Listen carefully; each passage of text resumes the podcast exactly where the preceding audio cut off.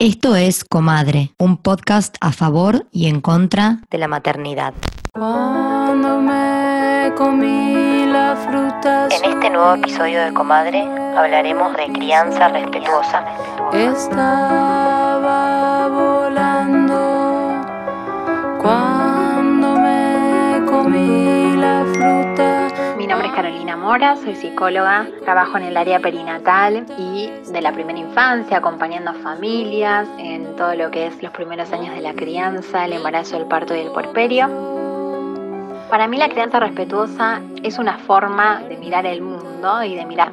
Es una manera de vincularnos con nuestros hijos y nuestras hijas y con los niños y las niñas desde una mirada que los ve como personas sujetos de derecho, con sus propias decisiones, sus propios deseos y que intenta acompañar el desarrollo desde una perspectiva vincular y no adultocéntrica.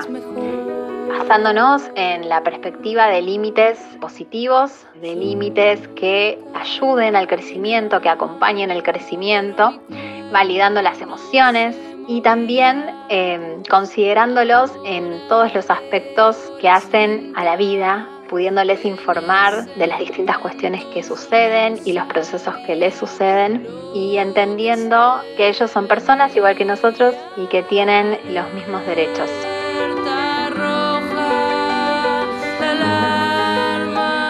¿Qué tal? ¿Cómo andan? Bueno, soy Yumi Gauto, soy profesora de teatro, locutora, toda mi vida trabajé en radio hasta que decidí dedicarme a la docencia, a la actuación, a la dirección, a la dramaturgia, a un poco más a la expresión en ese ámbito. Soy mamá de Haru, un niño de tres años, y tengo a Tori en la panza, nuestro segundo hijo, gestando en pandemia y gestando en este aislamiento, una cosa extraña, con sus pros y sus contras.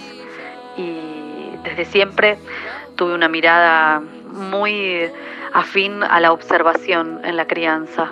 Yo me formé como guía Montessori hace unos años por interés, porque me interesa la educación alternativa y demás, y va muy afín a, esta idea de, de poder observar lo que hay delante nuestro, lo que son nuestros hijos realmente y no lo que uno espera que sean sus hijos o espera que sea su rol de madre y demás. Entonces, como ir día a día observando y brindándome para eso que mis hijos necesiten en ese momento. Soy muy, muy luchadora de, de la apertura de las distintas opciones. Quiero ofrecerle opciones a mis hijos. Así que por eso también surge un poco Cuentos Feroces, que es el proyecto que tengo con mi marido y con un amigo, de hacer audiocuentos y reversionar cuentos clásicos ya bastante obsoletos, La Cenicienta, La Sirenita, todas esas historias que, que consumimos en nuestra infancia y que describen un mundo que ya no representa a casi nadie. Protagonistas femeninas muy pasivas, sin capacidad de darse cuenta de situaciones abusivas, esta cosa de me caso apenas te veo, como medio naif, de familias tipo, y cosas que quedaron ya un poco en el tiempo. Y con la responsabilidad de, de la maternidad y, y como nos cambia la vida, creo que a todos los humanos ese, esa instancia y esa etapa, decidimos aportar, querer aportar en realidad, y la verdad es que la repercusión es enorme, y modificar esos cuentos, no luchar contra ellos, sino modificarlos para, para justamente evidenciar aún más la necesidad que había de que la literatura clásica representara a más gente y no solamente a princesas esbeltas y a, y a príncipes herederos y que nada más que eso aparecía en los cuentos. Así que espero que lo disfruten todos. Cuentos feroces, están todos invitados a escucharlos. Hola, Hola, hola, ¿cómo andás? muy bien, ¿y vos? Muy bien, acá estamos en un nuevo episodio de Comadre. Episodio 6, la crianza respetuosa. ¿Qué temita? La crianza respetuosa y sus semejanzas con el feminismo, que las hay y que son muy interesantes. Muy, muy interesantes. Yo pensaba antes del episodio, investigando y analizando ¿no? mi, propia experiencia, que es muy fuerte cómo nos reversionamos, que es lo que hablábamos en el episodio anterior de la nueva identidad. Y claro, todo ese, ese nuevo mundo que se abre en relación a la crianza, con tantos conceptos adentro, tantos subtemas, que yo creo que podría haber un podcast que se titule Crianza Respetuosa y cada episodio, no sé, uno sobre la lactancia, otro sobre el sueño, otro sobre mm, el control de esfínteres, el porteo. obvio, ¿Cuántas sí. cosas? Mal, mal. Es básicamente una forma de concebir la crianza y la crianza dura, no sé, toda la vida, no. Hay un momento en el que dejamos de criar, supongo. A mí ya no me están criando. o sí. Y puede ser. bueno, igual nosotras nos referimos a la primera infancia, ¿no? Claro, claro. Bueno, pero para introducirlos, eh, más allá de que comenzamos el episodio con dos invitadas que dieron su opinión al respecto, la crianza respetuosa o consciente lo que viene a traer básicamente es, el, es la idea de que los niños y las niñas son humanos con conciencia, cerebro propio, deseos y necesidades, y que en vez de ser condescendientes y creer que sabemos mejor que ellos lo que ellos necesitan, lo que invita a esta forma de criar es a observar al humano que tenés enfrente y que se genere como una dinámica de intercambios. Sí, eh, eso lo decía Yumi y a mí me salió instintivamente, pero hay muchas teorías al respecto, hay mucho sustento científico de que al acompañar los procesos de nuestros hijos, observarlos, estar cerca físicamente de ellos, eh, se desarrollan, no sé si mejor, pero yo creo que con más conciencia, con más humanidad. Con más conciencia, con más humanidad y con más libertad, que me parece importantísimo. Dentro de, de la crianza que a mí me propiciaron, creo que hubo un montón de aspectos de esa crianza que fueron muy respetuosos, otros no tanto porque en esa época no se sabía y veo a largo plazo el impacto que tienen determinadas decisiones que tomamos sobre nuestros hijos. A ver, siempre tratando de sacarle como, sacándole peso a todo lo que estamos diciendo, pues lo cagaremos de todas maneras. O sea, terapia va a tener que hacer. Esa opción, sí, siempre va a estar. Siempre va a suceder que nos vamos a equivocar, que se nos va a saltar la térmica, siempre puede suceder que nosotras traemos eh, mandatos del sistema, de la sociedad y de nuestra propia crianza que tenemos Sí. que deconstruir, pero Sí. creo que es una invitación por lo menos a cuestionar determinadas cosas, como hablaba Yumi de los cuentos. Yo en mi sí. proceso feminista y de deconstrucción empecé a prestar atención a los cuentos que vi de chica y dije, ok, o sea, Disney me cagó el marote, porque el amor romántico me enamoro y me tengo que casar, príncipes que chamullan hasta el final y me caso igual con ellos como Aladín, flacos que me dan besos dormidas sin consentimiento, hola, padres que me liberan en el bosque sola y bueno, criate con los animales, literal. Todos esos cuentos que en algún momento tuvieron algún significado positivo, qué sé yo, no sé. Ahora- Lo dudo. Yo no veo lo positivo. Igual me encantaban. Yo la de Ella Durmiente me encantaba. Y ahora pienso es tipo, el chabón se la chapó sin consentimiento. Ahora es burundanga y violación, ¿viste? Pero Total. está buenísimo que aparezcan gente como Yumi, que de golpe dice, bueno, voy a lanzar cuentos feroces y voy a reversionar, voy a quedarme con lo hermoso de estos cuentos clásicos, pero resignificarlos porque no quiero esa bajada de línea para mis hijes. No, por favor. Eh, tengo una anécdota de Clary, amiga nuestra en común, eh, Clary Mastronardi, cuya sobrina a los tres años, esto es real, eh, el hermano de Clary, padre de esta nena, la deja a Clary cuidándola, a Clary y a su hermana, ¿no? Dos mujeres. Y cuando la nena se da cuenta de que estaban solas, que su papá no estaba, sexo masculino, le dice, ay, no, ¿y ahora quién nos va a proteger? Y, y Clara y la hermana le tuvieron que explicar, ¿no? Nosotras nos podemos proteger solas.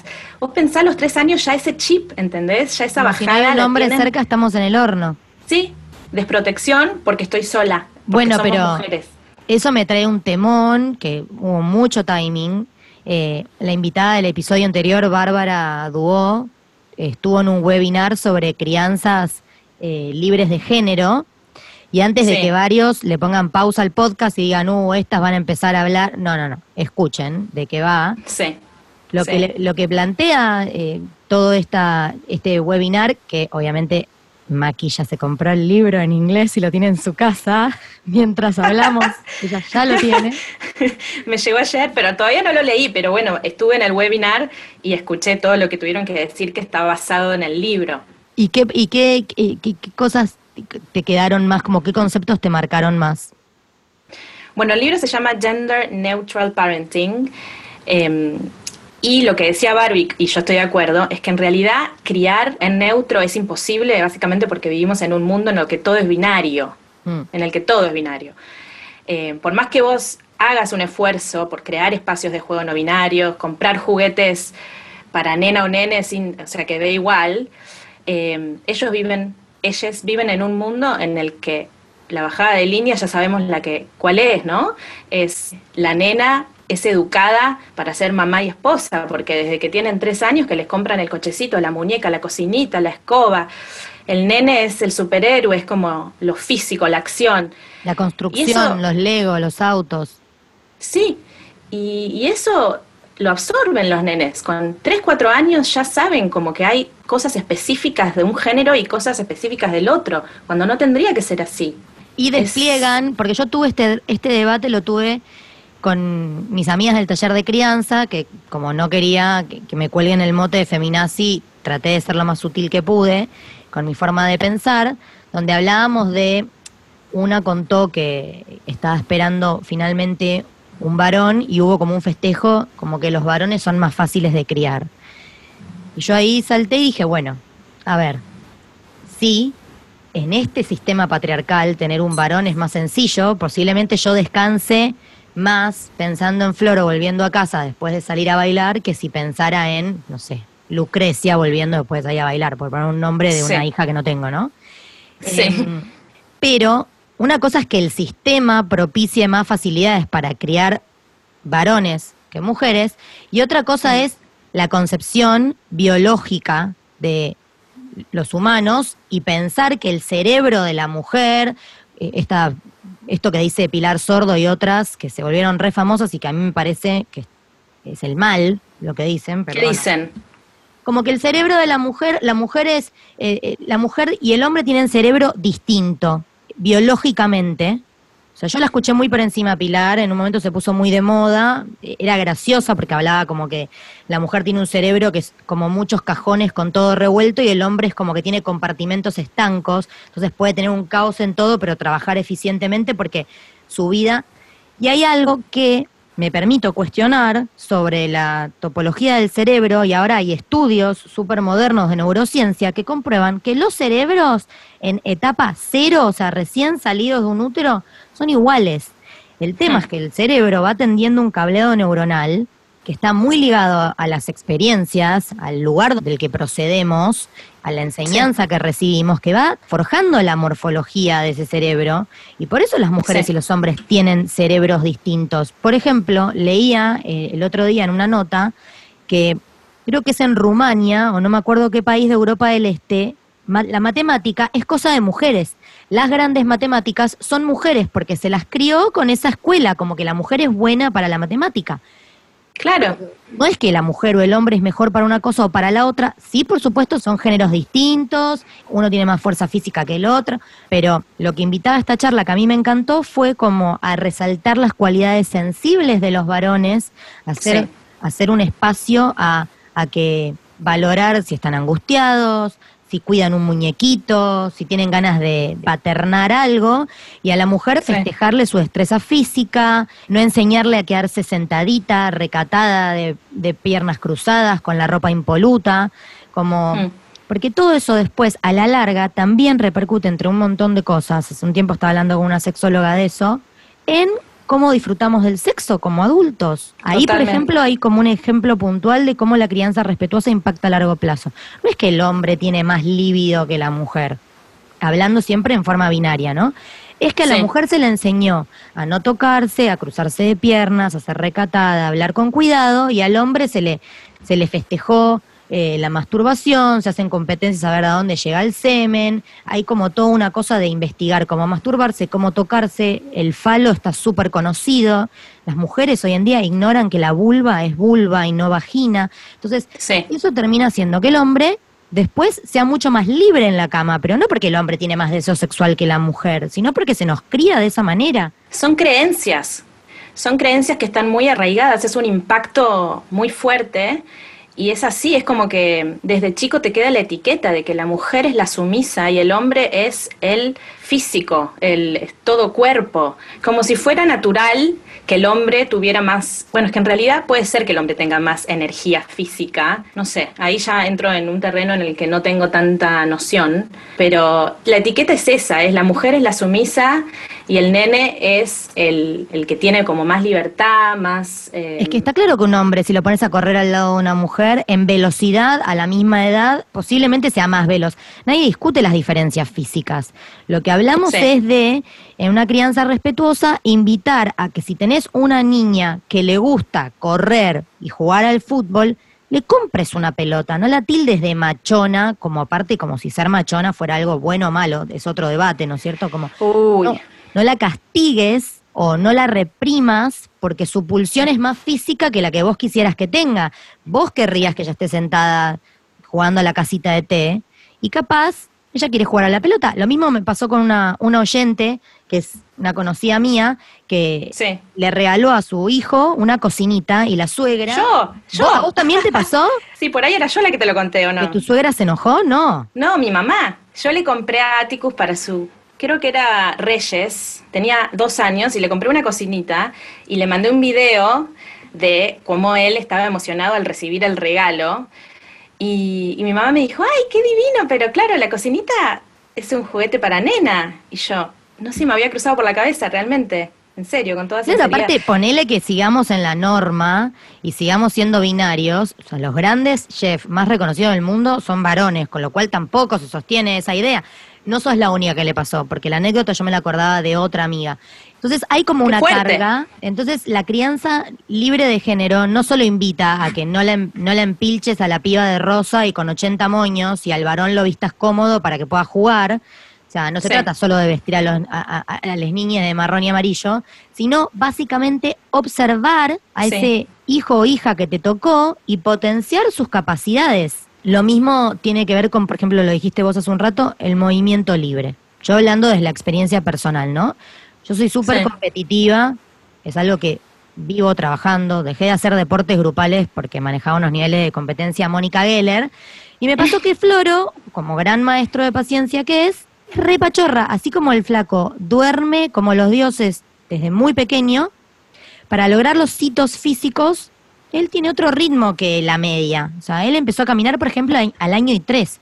Yo estaba preocupadísima, no quería pasarle esa preocupación, pero tenía como una preocupación porque todo el entorno empezó a decirme que él ya debería estar caminando, que había un problema, que qué estaba pasando, que por qué no le compraba un andador o cositas para... Wow. No, porque todo eso iba en contra de lo que yo venía leyendo de crianza respetuosa y movimiento libre, y era forzarlo a él a que se pare para qué, para que yo me sienta contenta. Es que la gente siente que puede hablar y decir cosas como si tuvieran conocimiento de causa y como si alguien les hubiera pedido opinión. Es muy fuerte cómo la gente se mete.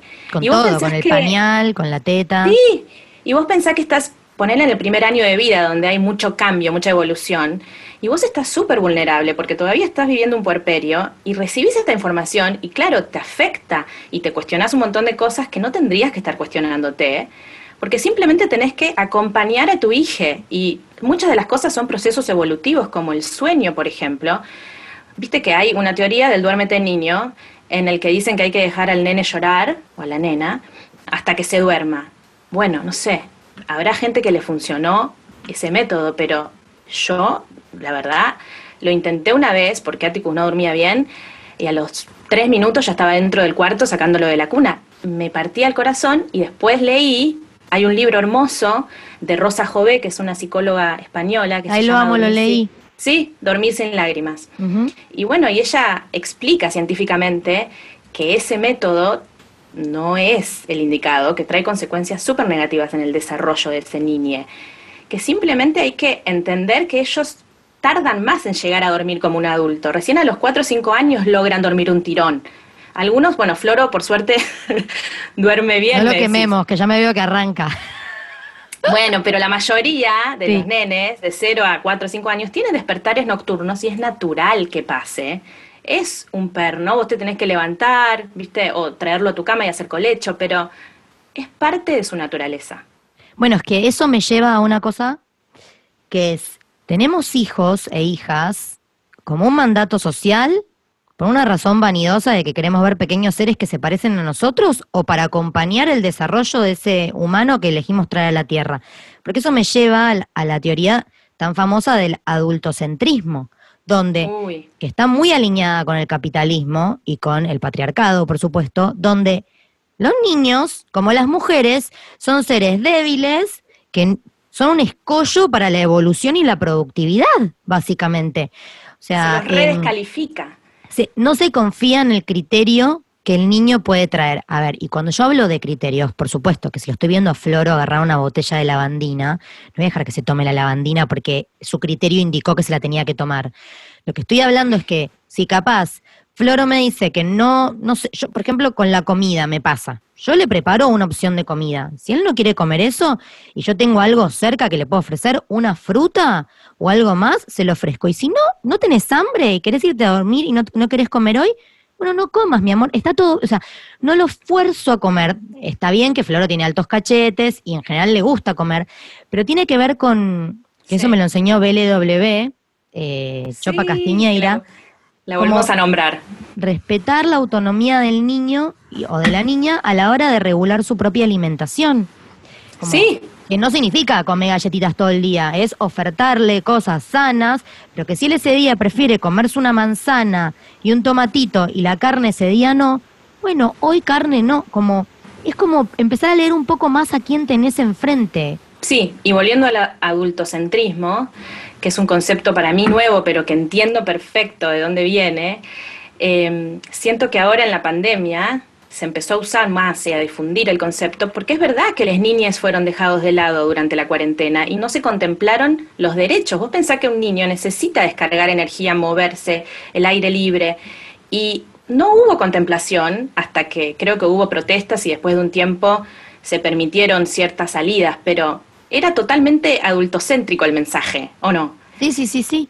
Lo mismo que estar en una reunión y pretender que el chico esté sentado en la mesa con dos años, sin rancharla, sin tocar la comida y hacer porquerías. Es un niño, está investigando. O sea, no tiene idea Sí. de etiquetas, ni de normas, ni de cómo comportarse. Y ahí la segunda instancia que es, bueno, ¿cómo enseñamos esos límites o cómo enseñamos nuevas normas, ¿no es cierto? Yo soy una persona con muy poca paciencia. Con Floro pasé de cero paciencia a 10. eh, el padre tiene 100. O sea, yo no soy muy paciente. Muchas veces se me vuelan los patos. Muchas veces pego un grito y como se terminó el asunto, me arrepiento. No estoy orgullosa de eso, lo estoy trabajando, pero bueno, me pasa. Pero Sí. trato de aplicar mucho esto que me pasaste hoy para que leamos, para el capítulo que me gustaría que me cuentes vos qué opinás al respecto, que es Sí. esto de el no como aspirina para la educación. Sí, ese artículo le- lo leí en el blog Peque Felicidad de Marta Prada, que es una educadora Montessori. Ese libro me lo regalaste vos con Luchi, una amiga que tenemos en común, después de que naciera, no sé si mi primer hijo o el segundo. Me parece que Creo que el segundo. Sí. Y es hermoso porque son, eh, no sé si estrategias, pero dinámicas que podés traer a tu hogar bajo, digamos, esta teoría Montessori que ayudan a, la- a desarrollar la felicidad en las niñas y a respetarlos y acompañarlos. Este post exclusivamente hablaba sobre el no y cómo se puede poner límites positivos ella daba ejemplos de que, por ejemplo, si el nene está mirando mucha televisión, que justo ahora en pandemia puede que suceda más de lo normal, eh, en vez de decir todo el tiempo no, no, no, no, por ahí puedes decir vamos a jugar al jardín, si es que tenemos jardín, o al balcón, o proponer otros juegos, tratar de que el no sea menos usado. Obviamente hay que usarlo, sí, pero con menos frecuencia. Bueno, es muy loco porque mi mamá, que yo nací en el 84 y me crió cuando la escuela era otra, en mi familia somos bastante brujas místicas, ella tenía un libro que se llamaba Criando a Niños Índigo, qué sé yo, convencida de que yo era un niño índigo, ponele. Y ella decía que en el libro, si vos querías que el niño indio se siente a la mesa con vos a comer y que deje de jugar, la invitación no era basta de jugar, es hora de comer, sino era me gustaría compartir un rato con vos, ¿por qué no venís a sentarte? O quiero Sí. charlar. Como que en realidad, en el fondo, es un poco la razón por la que queremos sentarnos a comer con nuestros hijos, compartir con ellos. Entonces yo empecé como a tratar de conectar con la razón atrás de la razón por la cual yo decía que no, que es una emoción más primaria, y empecé a permitirme decirle esas cosas a Floro. Por ejemplo, Gordi, ¿qué pasa si te bajas de ahí? Me da miedo. Capaz estoy generándole como un miedo o la madre miedosa, qué sé yo, viste, todo tiene la vuelta de la vuelta, pero básicamente es como, siento miedo, me parece que eso es peligroso, me gustaría que vengas, no tipo, bajate de ahí, o me gustaría que me acompañes, me gustaría que me ayudes. Una idea que me dio este libro, eh, Criando de Peque Felicidad, de la guía para la familia Montessori, que a mí me lo regaló otra amiga, Agustina, pero yo te lo compré a vos y no me lo compré yo y me quedé recaliente, y me lo regaló una amiga en el cumpleaños de un año de Floro, que me encantó, era, Floro estaba como muy hincha, muy hincha pobre, míralo, no estaba hincha, estaba investigando el agua ahí, una de construyéndose a vivo. Estaba investigando con el agua y era todo el patio lleno de agua, él lleno de agua, el pañal lleno de agua, era una paja, todo. Sí, sí.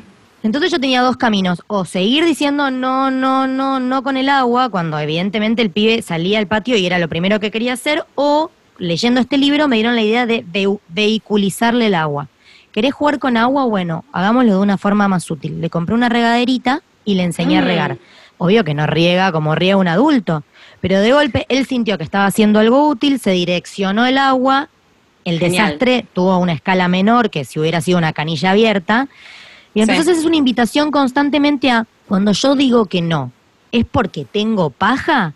¿O es porque verdaderamente hay un peligro o hay un límite? Entonces, es válido a veces tener paja y no querer.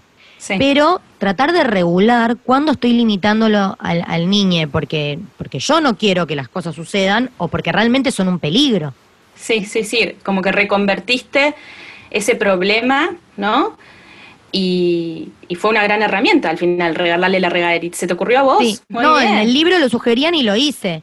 Pero ah, lo mismo con todos los muebles Montessori. Eh, la torre de aprendizaje Montessori, que es como una especie de mueble que hace que el niño o la niña se a la altura a la altura tuya, me salió, o sea, es lo que más usé junto con el cochecito que le compré a Floro desde que soy mamá. Ama eso, porque él necesita ver qué está pasando. Estamos todos en otro nivel, sucediendo cosas que aparentemente son divertidas o que nos toman nuestra atención. El pibe quiere saber qué pasa. Lo subís ahí, y yo, eh, las niñeras de Floro son Waldorf, generalmente. Las he visto, obviamente, las niñas se portan distinto con otros que con su, con otros que con su mamá. pero yo las he visto cocinando el almuerzo y dándole a Floro un cuchillito que no tenía filo y no sé, un pedacito de manzana y la felicidad de él de sentir que estaba como colaborando. Entonces es, es empezar a pensar en les hijes como integrantes de la familia que, que pueden sumar a la dinámica y no como bolsas de consorcio que hay que cargar. No, por favor. Sí, yo tengo la banqueta, yo tengo la banqueta, no tengo esa torre, pero tengo la banqueta y la verdad que la usamos un montón y reparticipa de la cocina Atticus conmigo. Benicio todavía no. Em, pero volviendo a lo que decías de las niñeras, también pensé que en relación a la crianza, las personas que nos cuidan a nuestros hijos son como comadres, hablando de, de nuestro título del podcast, porque la verdad que pasan muchas horas y a mí me pasó que yo pensaba, la verdad que las niñeras que Atticus tuvo me ayudaron a criarlo. Yo me acuerdo de volver del trabajo de una jornada de ocho horas y llegar y que la casa estuviera dada vuelta, llena de juguetes por todo el piso. Y yo feliz, porque esa era una señal para mí de que Atticus y Mechi, su niñera, habían estado jugando, esparciéndose, ¿entendés? Re. Y, yo he aprendido una barbaridad de mis niñeras, ¿eh? El otro día me pasó, eh, el otro día, bueno, prepandemia me pasó que yo estaba trabajando en, en, el escritorio y escuchaba cómo Floro jugaba con Mim, con Mili, con su niñera, y Mim creo que se había abierto para comer algo, estaba comiendo una fruta o algo, y Floro ya se había comido su fruta y quería la de ella. Yo escuché a Mim que con mucho respeto le dijo, Floro, esta es mi fruta y me la quiero terminar, yo también quiero comer. Y yo dije, ah, ¿le puedes, o sea, se le puede decir que esto es mío y me lo quiero comer? Y Mim me dijo, claro, Vos sos la mamá, me dice, pero yo y él somos amigos. Y yo cualquier otro amigo le diría que me quiero comer lo que me estoy comiendo. yo dije, qué hermoso, qué forma saludable de explicarle que te comparto, pero no te termines esto, porque yo también lo quiero. Como... Me parece genial. Re, re, como despertares en cositas como de... Porque una, a mí me pasa que pivoteo entre querer ser una madre que da independencia, querer ser una madre que genera apego, pivoteo entre como ser súper paciente y dar más de lo que quiero y ponerme como, basta, se termina. Entonces, bueno, todo el tiempo busco un equilibrio. Sí, hablábamos antes de, empezar a grabar del híbrido, ¿no? De, tomar cositas de acá y cositas de allá y obviamente también seguir un instinto y seguir lo que tu hijo te pide. Porque cada hijo es un individuo y tiene su personalidad y hay que acompañar sus emociones, validarlas. Sí, obviamente somos humanos y a mí me pasa también de que hay días, obviamente con dos hijos todavía es más complicado. Y sí, días en los que no doy más y de repente pego un grito me pasa poco. Pensé que iba a ser mucho más gritona de lo que soy. Y de hecho no le grito a ellos. no les estoy gritando a ellos. Grito al, al, al mundo porque no puedo más. Y después me calmo y digo, perdón, chicos, perdón. Pero me parece que también hay que validar que una es humana y puede colapsar.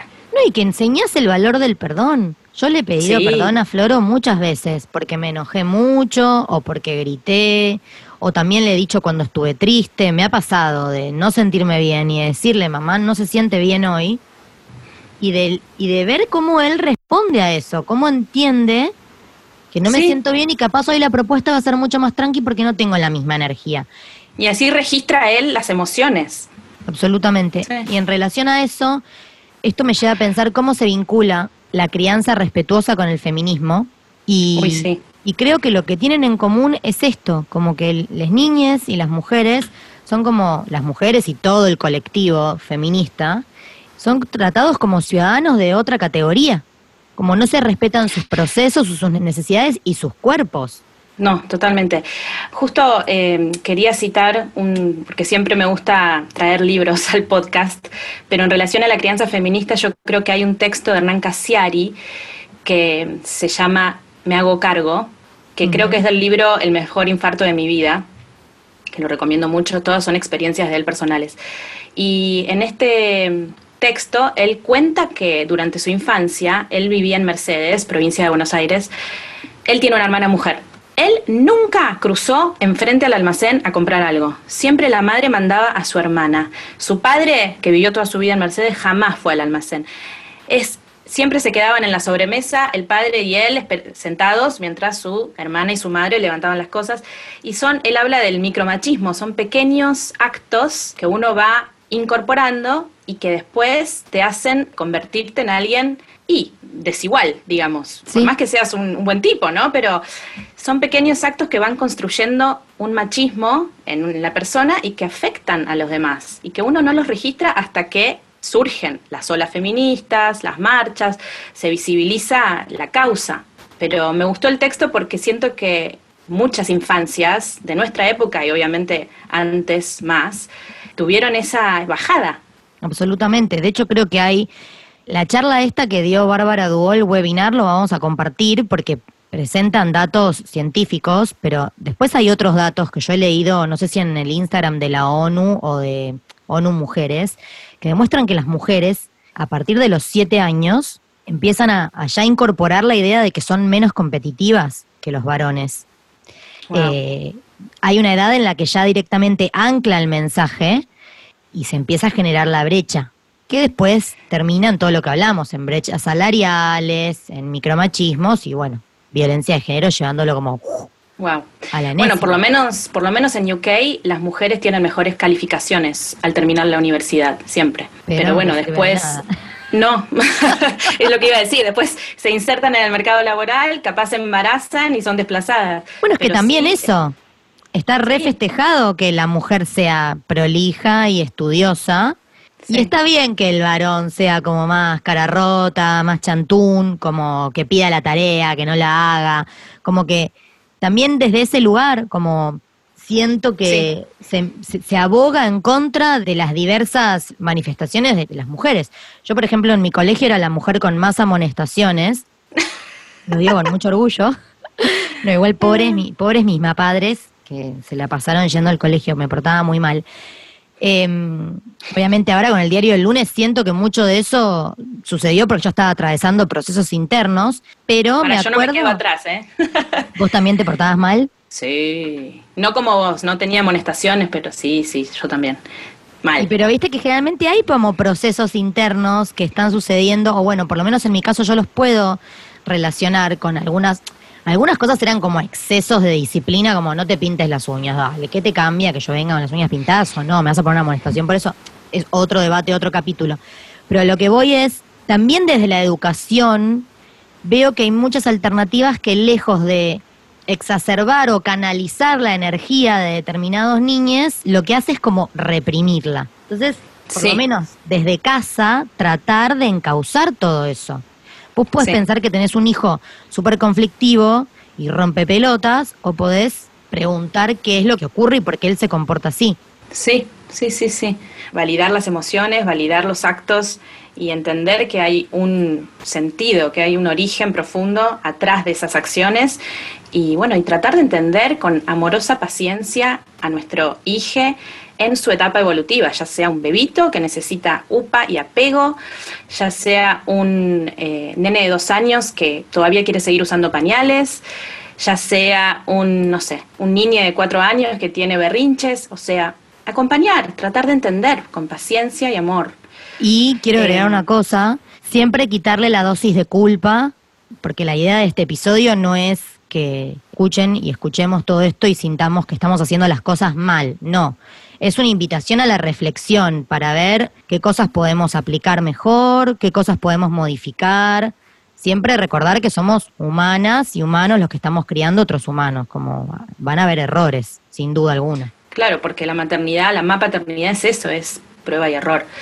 Eh, hablando de mapa paternidad, quiero recomendar un último libro que fue escrito en 1962 por Natalia Ginsburg, que es una de mis escritoras preferidas de la vida, la amo con locura. Sí, es superior. El libro se llama Las pequeñas virtudes, son pequeños ensayos que hablan de su vida y el último se llama Las pequeñas virtudes, habla sobre lo que es maternar. Básicamente ella da consejos de lo que es para ella la maternidad y cómo hay que enseñarle a nuestros hijos no las pequeñas virtudes, sino las grandes. Y recomiendo mucho que lo lean, después podemos poner algún fragmento en Instagram, pero es una maravilla. Ay, quiero, Y- quiero leerlo. Sí, es hermosa ella. Todos sus libros son hermosos. Y para mm, cerrar, tenemos una invitada, también de honor, que se llama María Solari, que está detrás de la cuenta Hola Cría, y que escribió un texto hermoso y se llama La Vara. Y bueno, eh, nada, nos lo compartió, así que nos parece que a todos les va a gustar y les va a emocionar este texto. Bueno, las dejamos y los dejamos con ella. Y gracias, amiga. Gracias, adiós. Adiós. Hola, soy María, mamá de León, de cuatro años y medio. Soy Dula y acompaño procesos de gestación, parto, puerperio y crianza. Estoy detrás de la cuenta Hola Cría y este texto se llama La Vara. Les pedimos que nazcan, que rolen, gateen, se sienten, caminen. Les pedimos que coman lo que queremos cuando queremos. Les pedimos que hablen y que lo hagan bien, que dejen los pañales, que no mojen la cama, que nos avisen antes, que hablen bajo, que se callen, que no griten. Les pedimos que no corran o que lo hagan si algo nos apura. Que no jueguen así y tampoco allá. Les pedimos que duerman cuando necesitamos, que se despierten cuando necesitamos, que les guste el jardín. Les pedimos que nos tengan paciencia, en la casa, en el auto, en la cola del supermercado, en el banco, mientras usamos el celular o hablamos con una amiga, cuando estamos agobiados, cuando tenemos mucho trabajo, cuando tenemos poco trabajo, cuando estamos cansados, les pedimos. Y allí están, con sonrisas, besos de baba y manos calentitas, entusiastas, alegres y expectantes, ávides de vida, con sus ojos brillantes y chinos de reír, con historias, amigues invisibles y mundos maravillosos, reinventando sus días y los nuestros. Allí están, jugando, saltando, trepando, inventando universos. Allí están, siempre amando, confiando, y yo me pregunto cómo es que aún lo hacen. Gracias, León, por ponerle vida a mi vida, por invitarme a despertar y cuestionarme todo, Gracias, bebés y niñes, por la magia de sus vidas. Les respeto y les abrazo desde este lugar chiquitito, acá, en el planeta Tierra. Gracias infinitas. En el próximo episodio vamos a hablar de maternidad hegemónica. ¿De dónde viene y cómo nos afecta?